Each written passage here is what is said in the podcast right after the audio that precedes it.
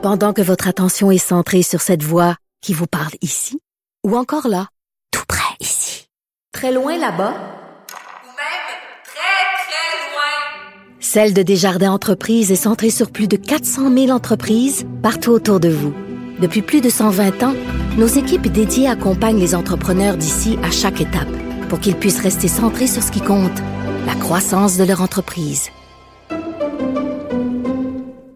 La Banque Q est reconnue pour faire valoir vos avoirs sans vous les prendre. Mais quand vous pensez à votre premier compte bancaire, tu sais, dans le temps à l'école, vous faisiez vos dépôts avec vos scènes dans la petite enveloppe. Hmm, C'était bien beau. Mais avec le temps, ce vieux compte-là vous a coûté des milliers de dollars en frais, puis vous ne faites pas une scène d'intérêt. Avec la Banque Q, vous obtenez des intérêts élevés et aucun frais sur vos services bancaires courants. Autrement dit, ça fait pas mal plus de scènes dans votre enveloppe, ça. Banque Q. Faites valoir vos avoirs. Visitez banqueq.ca pour en savoir plus. Là-haut sur la colline. Embarquez avec Antoine Robitaille dans les coulisses de la démocratie. On apprenait aujourd'hui que la présidente de l'Assemblée nationale, Nathalie Roy, ne reprendra pas l'idée de placer les sièges au Salon Bleu en hémicycle. C'est une idée qui circulait là, notamment euh, sous euh, François Paradis, son prédécesseur. On en parle avec une ancienne ministre de la Culture. Bonjour, Christine Saint-Pierre. Bonjour. Ancienne députée de l'Acadie aussi. Donc, l'hémicycle, est-ce que ça, ça, ça vous plaisait, vous? Pas du tout. Non, hein? Euh, je pense que et je salue euh, cette décision de la présidente de l'Assemblée nationale parce que c'est pas une forme de par- parlementarisme. Des hémicycles, on les voit euh, lorsqu'on va en Europe, on, on les voit les hémicycles et c'est pas notre façon euh, de faire du parlementarisme. On a une, une tradition britannique est euh, lorsqu'elle parle du face à face, c'est-à-dire le gouvernement et l'opposition officielle, l'opposition qu'on dit l'opposition de Sa Majesté, mais on parlons de l'opposition officielle Ouais. En face à face, je pense qu'elle a vraiment, vraiment raison. C'est ce qu'il faut. Il faut garder ce, ce mode-là euh, de, de discussion à l'Assemblée nationale, de débat à l'Assemblée nationale. C'était populaire quand même, l'hémicycle, jusque dans le projet de réforme parlementaire de Simon Jolin Barrette déposé il y a deux ans. Euh, il citait Louise Arel à ce moment-là, la première femme Oui. présidente de l'Assemblée nationale, qui disait que avoir comme ça euh, des, deux blocs qui s'affrontent, ben ça n'aide pas, et là je la cite au texte, au bon déroulement des travaux. Pensez-vous qu'on aurait pu pacifier les travaux en faisant un hémicycle? En fait, euh, moi, ma vision des choses, c'est euh, le, le pouvoir que peut avoir l'opposition officielle. C'est le seul endroit à l'Assemblée nationale où l'opposition officielle Hmm. peut faire valoir euh, ses points de vue, son point de vue.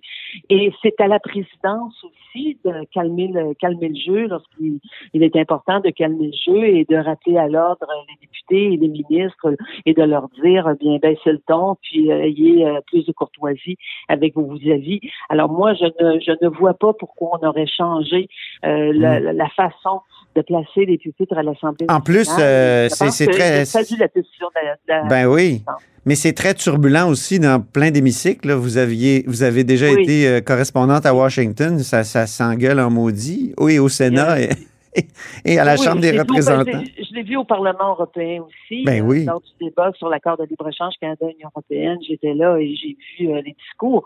Mais je pense que pour nous, euh, notre façon de faire, de faire les choses, c'est, c'est la façon euh, l'aménagement qu'on a présentement à l'Assemblée nationale. Il y a des débats, bien sûr. On a eu des débats quand on était au caucus. J'étais, je, moi, je plaidais pour qu'on garde la forme actuelle. D'autres, euh, au sein du caucus, disaient qu'il fallait peut-être se moderniser davantage. Alors, il va y avoir des débats. Je ne suis plus là et je ne ferai pas trop la belle-mère.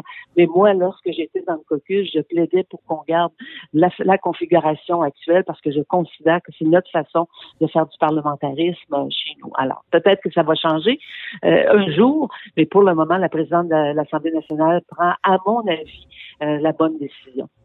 Les pupitres, selon vous, là, qui avaient été ministre de la Culture, les pupitres qui datent du 19e siècle, il me semble qu'ils sont patrimoniaux.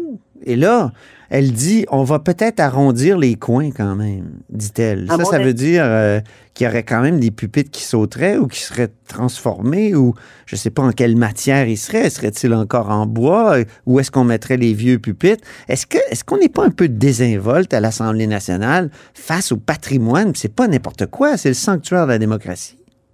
Bon, moi, je suis euh, de la vieille école et je pense que ces pupitres qui sont, euh, à mon avis, patrimoniaux, il y a, il y a énormément d'histoire Hmm. au sein du Salon Bleu de l'Assemblée nationale. Et d'ailleurs, euh, il, y a, il y a 65 pupitres qui sont les premiers, les tout premiers pupitres. Ensuite, on en a ajouté parce que maintenant nous sommes, nous étions, nous sommes 125 députés à Ben oui. l'Assemblée nationale. Mais vous avez les pupitres d'origine et vous avez les pupitres de, de grands premiers ministres qui, qui sont là à l'Assemblée nationale. Alors pour moi, je pense qu'on doit conserver. Je pense que ce sont des objets patrimoniaux, ce sont des objets qui représentent l'identité du, du Québec et il faut les garder. Maintenant, c'est sûr qu'il y a une modernisation électronique peut-être qu'il faut apporter. Alors moi, je, je, me, je me fie à des ingénieurs et à des architectes pour, euh, pour imaginer comment on peut mettre un peu plus de modernisme dans la façon de voter là, électroniquement ou euh, parce que vous savez, quand on veut brancher quelque chose, il y a des grands fils qui circulent partout. Il faut savoir aussi qu'à l'Assemblée nationale, au Salon Bleu, les 125 députés ne sont pas là à temps plein. Là.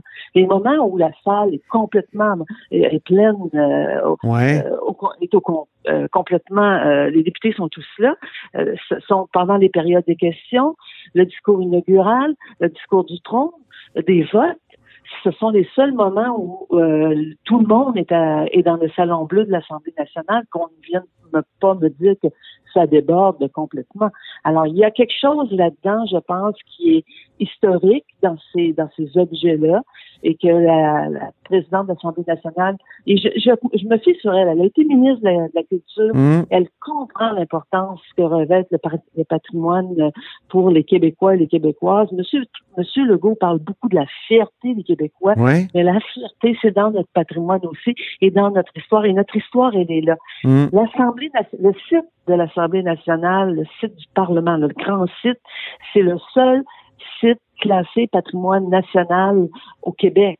Ah bon? Alors, c'est un site classé, euh, il y Mais- a mais- des sites patrimoniaux. Mais, site Christine Saint-Pierre, si c'est classé patrimoine, pat- patrimoine national, comment a-t-on pu euh, briser la fontaine des Abénakis juste à la porte de l'Assemblée Ah, nationale? là, vous avez une excellente question parce que c'est très clair dans la loi qu'il faut une autorisation pour procéder à des, à des aménagements extérieurs, entre autres. À l'intérieur, la loi est, est comme est pas claire là-dessus. Ah, Euh, on parle de on parle de- de- d'autorisation pour des démolitions, des excavations et à la- à- sur le site de, de l'Assemblée nationale. Moi, je m'étais posé la question d'ailleurs à l'époque comment on a pu modifier. Euh, Est-ce qu'on est allé chercher les autorisations parce que la ouais. loi quand même euh, du patrimoine culturel existe et elle existe aussi pour euh, le, le- le Parlement, pour le site euh, de l'Assemblée nationale, le site, le site du Parlement, tout, tout le site là, les édifices autour, ce sont des sites patri- ce sont des, des bâtiments patrimoniaux. Mhm. Alors, pour moi, dans ma, mon, livre à moi, bien, il faut aller chercher les autorisations et j'espère qu'ils vont aller chercher les autorisations s'ils veulent faire quelques changements que ce soit dans la configuration à l'intérieur du Salon Bleu. Vous avez aussi été ministre de la condition féminine. Le 8 mars, il n'y a pas eu de motion. En tout cas, il n'y a pas eu de motion pour ce 8 mars 2023 euh, en raison d'une querelle de féminisme intersectionnel contre universaliste. Qu'est-ce que vous pensez de l'absence d'une motion cette année? C'est pas unique, ça? J'ai été très déçue. J'ai écrit d'ailleurs un article pour euh, le magazine euh, L'actualité, le site web, euh, sur cette question-là. J'ai été très déçue. Euh, je, suis remontée jusqu'à 20 ans, jusqu'à 2000, euh, 2002, et c'est jamais arrivé qu'il n'y a pas eu euh, qu'une qu'une motion sur euh, le 8 mars a été rejetée par euh, la- l'Assemblée nationale et c'est d'autant plus euh, frustrant et étonnant que c'est la première fois qu'il y a autant de femmes à l'Assemblée nationale. Mhm. Alors, je pense qu'on devrait, lors d'une motion, trouver des compromis. Et euh, bien sûr, à la décharge de la ministre, elle- elle était en mission à l'étranger, puis elle était en mission en Asie. Peut-être que le décalage horaire a fait qu'elle n'a pas été consultée. Mais moi, je pense qu'on aurait dû trouver un compromis. Je me suis informée auprès de la députée Rouba Gazal qui avait, qui était porteuse de la de la motion. Est-ce qu'on a, est-ce qu'on a proposé un libellé d'amendement? Est-ce qu'on a cherché un compromis? Elle m'a dit non, on voulait tout simplement biffer le paragraphe. Alors, c'est, c'est, c'est triste.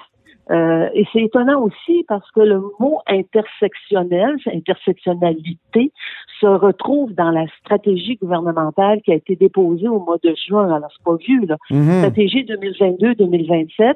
On parle d'intersectionnalité. On dit qu'on doit euh, étudier cette question-là en profondeur. On parle de mettre en place des, euh, des, des, des projets pilotes. Et qu'est-ce que ça veut dire? Ça veut dire qu'il y a de la discrimination entre euh, des femmes, entre les femmes elles-mêmes. On parle de, de discrimination basée sur euh, qui peuvent être euh, des femmes racisées, par exemple, vivent euh, euh, plus grande discrimination que les femmes blanches. Et c'est un peu ce concept-là qui Toujours, est toujours? Est-ce que- Les femmes est-ce qu'il y en a pas qui sont qui sont aussi plus Elles on- ont plus de défis. Elles ont des défis. mais mais toujours dans tous les cas? ben, je sais pas que c'est dans tous les cas, mais les femmes, les femmes racisées, euh, les femmes sont, euh, les, les femmes autochtones, il y a, il y a des cas qui démontrent qu'elles Hmm. sont plus discriminées que les autres. Mais là, je dis pas que ça doit devenir un dogme, mais ce que je dis, c'est que puisque la stratégie du gouvernement a, a abordé cette question-là, bien, est-ce que ça veut dire que maintenant on fait une croix sur la stratégie gouvernementale et qu'on ne fera pas ces projets pilotes? Ça, c'est la question, la question que je me pose. Et je me dis qu'on aurait pu trouver, et c'est souvent le cas lorsque des motions qui portent un peu, euh, qui peut mettre où le gouvernement se sent peut-être un peu dans l'embarras en adoptant la motion telle qu'elle, on cherche un compromis, on cherche un libellé pour arriver à une motion. Célébrer le 8 mars cette année. L'ennui pour le gouvernement, probablement, euh, Christine Saint-Pierre, c'était euh, la laïcité. On est en. Ouais, c'est évidemment, la, la loi sur la laïcité est contestée, puis. que- C'est ce que certains disent, parce que les opposants à la loi ont plaidé devant les tribunaux que cette loi venait brimer euh, les droits des femmes musulmanes qui portent le voile et que c'était la question et elle rel- relevait la question de l'intersectionnalité. Alors peut-être le gouvernement a vu dans le geste d'adopter la motion telle qu'elle un affaiblissement de sa position Oui, devant ça. la Cour d'appel du Québec. Mais je dis à cela, je réponds à cela, lorsque vous avez déposé votre stratégie en juin 2022, vous étiez déjà devant les tribunaux. Mhm. Donc, euh, euh, il aurait pu y avoir un libellé, à mon avis, qui, fait, qui aurait fait référence au projet pilote Mhm. et à la stratégie. Mais euh, je ne veux plus faire la belle-mère, Non. mais je- ce sont des questions, bien sûr, qui m'intéressent. Mais c'est pas faire la c'est belle-mère. la Christ- condition féminine. C'est pas faire la belle-mère. Vous avez toute une expérience en politique puis en journalisme euh, aussi. Mais euh, Le féminisme, euh, juste pour ajouter, le féminisme, ce qu'on dit universaliste, oui. féminisme qui fait référence au, au, au, euh, au droit universel. Euh, le féminisme intersectionnel, bien là, on vient regarder quelles sont les formes de discrimination que certaines femmes pourraient avoir. Et cette intersectionnalité-là, elle vient euh, d'une grande euh, avocate euh, afro-américaine qui Mhm. avait euh, développé cette approche-là dans les années 80. Alors, ça remonte à, à assez loin. Qui est critiqué ce matin dans les pages du Devoir par un des fondateurs de Québec solidaire, Pierre Moutarde. Je vous invite à lire le texte. C'est- intéressant. C'est une autre. euh, C'était un peu imprévu. Euh, en terminant, Christine Saint-Pierre, euh, dites-moi, êtes-vous désintoxiquée de la politique? Parce qu'on parle toujours de ça. J'en ai parlé hier avec Paul Robitaille qui était ici en studio. Euh, est-ce que est-ce qu'on a besoin de se désintoxiquer de la politique? Moi, je pense que non.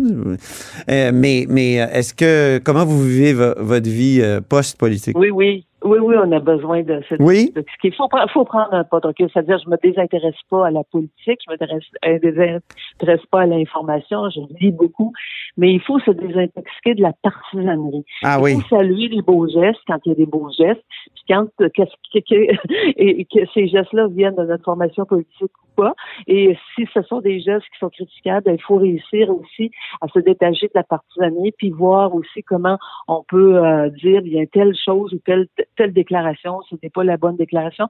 Mais en même temps, il faut aussi se sortir de, je dirais, de ça, devient parfois, je, je dis en guillemets, là, un petit peu toxique, là, les débats à l'Assemblée Toxique? Ouais. on- ben, toxique dans le sens qu'on on, on, on s'aime on s'aime pas, puis on, Hmm. regarde l'autre comme un ennemi. Alors il faut ça, il faut se calmer par rapport à cela. Puis vous aviez pas la langue dans votre poche, là, vous, euh, Christine Saint-Pierre? Non, puis il faut prendre il faut prendre un bon pas de recul. Puis moi, je, je veux euh, continuer à contribuer à, à la société québécoise, mais je veux conti- conti- continuer à contribuer d'une autre manière et de dire qu'est-ce que qu'est-ce que j'aime, qu'est-ce que j'aime Mm. pas, mais de le dire de- différemment en ayant aussi euh, des arguments qui sont très euh, factuels, très solides et qui ne sont pas uniquement des arguments qui sont les, les arguments de ma formation politique. Mm. Ben, vous l'avez fait aujourd'hui, Christine, à ce micro. Merci beaucoup. Merci beaucoup, puis à la prochaine peut-être. À la prochaine, certainement. Christine Saint-Pierre, ancienne ministre de la Culture et ancienne députée de l'Acadie. Et c'est ainsi que se termine là-haut sur la colline en ce jeudi. Merci beaucoup d'avoir été des nôtres. N'hésitez surtout pas à diffuser vos segments préférés sur vos réseaux. Ça, c'est la fonction partage, mais c'est aussi le bouche à oreille. Et je vous dis à demain.